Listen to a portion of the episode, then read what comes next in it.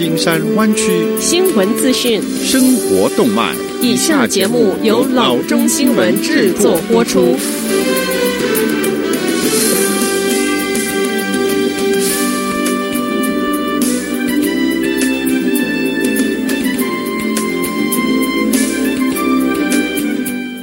各位听众，大家好，欢迎来到老中广播电台的节目，我是君君。我们首先来关注今天的旧金山湾区地方消息。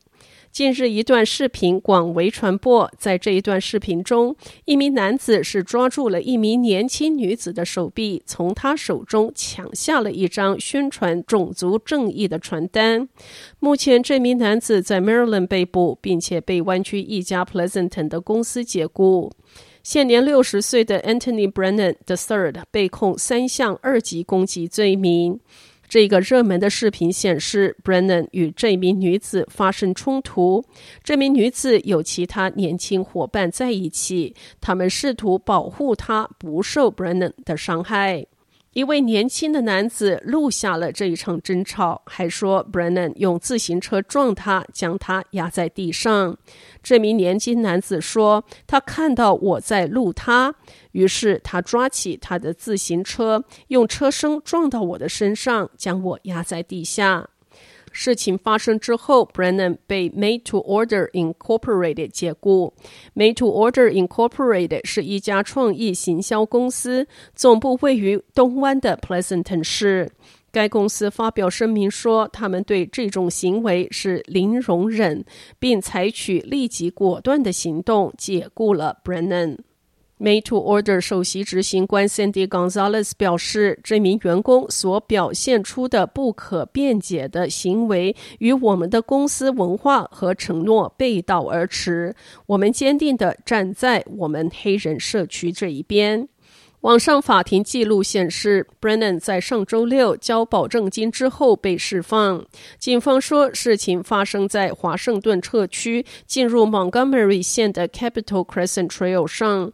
三名被攻击的受害者年龄都在十八到十九岁之间。他们说，他们正在张贴宣传单，为种族意识伸张正义。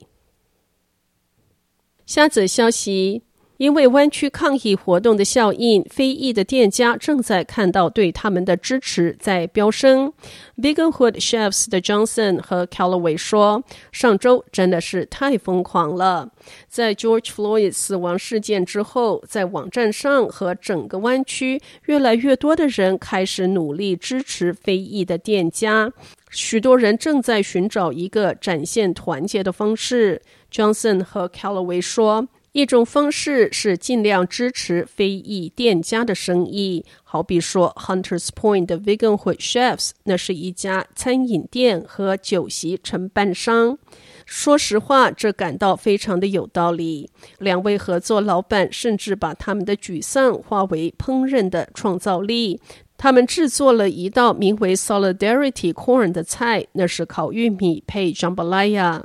在附近 Bayview 的社区 Evans Southern Suites 的生意也在激增。店家老板 Ivan Hines 说：“有的人来到我的社区来看 Bayview Hunters Point，他希望这一个支持不是一阵风。” Hines 说：“我认为这是在提醒要在 San Francisco 举办大型活动，在 Oakland 举办大型活动，支持有色人种的小企业。” Hines 和其他像 Peaches Patty 的 Shanny Jones 这样的老板说。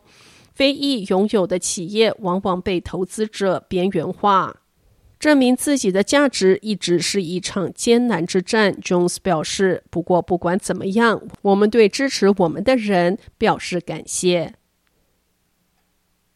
下则消息：从二零一六年的 San Bernardino 枪击案以来，FBI 软硬兼施的要 Apple 帮忙解密嫌犯手机的故事从来没有断过，而 Apple 总是守住那条不介入解密的底线。五月中，司法部的检察总长 William Barr 和 FBI 局长 Chris Wright 举行联合记者会，称经过几个月的努力之后，他们的技术人员终于。成功的破解了二零一九年十二月在佛罗里达州的 Pensacola 海军航空站发动袭击的那一位沙特军官的两只 iPhone 手机。今年初，Bar 曾经要求 Apple 帮忙这一个恐袭犯的 iPhone 五和七两只手机解锁，其中一只还被子弹损坏。Apple 向调查人员提供了上千兆位数的资讯，包括多个账户的 iCloud 备份、账户讯息和交易资料，但是在帮忙解密手机的部分，他们还是画下了红线。就在联邦机构上法院要逼 Apple 帮忙调查工作之余，他们从外部供应商那儿购买了一个漏洞利用程式，帮忙调查人员骇入手机之内。这场纷争连续剧又以类似的情节方式暂停结束。下子消息：阿拉米达县上周五宣布了新的健康指导风筝。其中包括允许 social bubble 社交气泡、儿童保育和儿童课外活动，以及重新开放一些企业。social bubble 社交气泡是指来自不同家庭的十二人或以下的团队，这个团队至少应维持三周。团队队员仍然被鼓励在任何时候都要戴口罩，并保持社交距离。社交气泡仍然应该只在户外碰面，并同意遵守所有的相同的规则。新命令还要求居民在进行步行、跑步、骑自行车等体育活动之时，包括户外活动之时，始终佩戴口罩。不过，他澄清，在整个活动期间不必佩戴口罩，但是在距离其他人三十尺以内的地方必须佩戴口罩。十二岁以及一岁以下的儿童不必戴口罩。现在所有儿童都可以享用儿童保育和夏令营，而不仅仅是基本员工的子女。青少年课外活动也可能在与社交气泡之类的限制下恢复。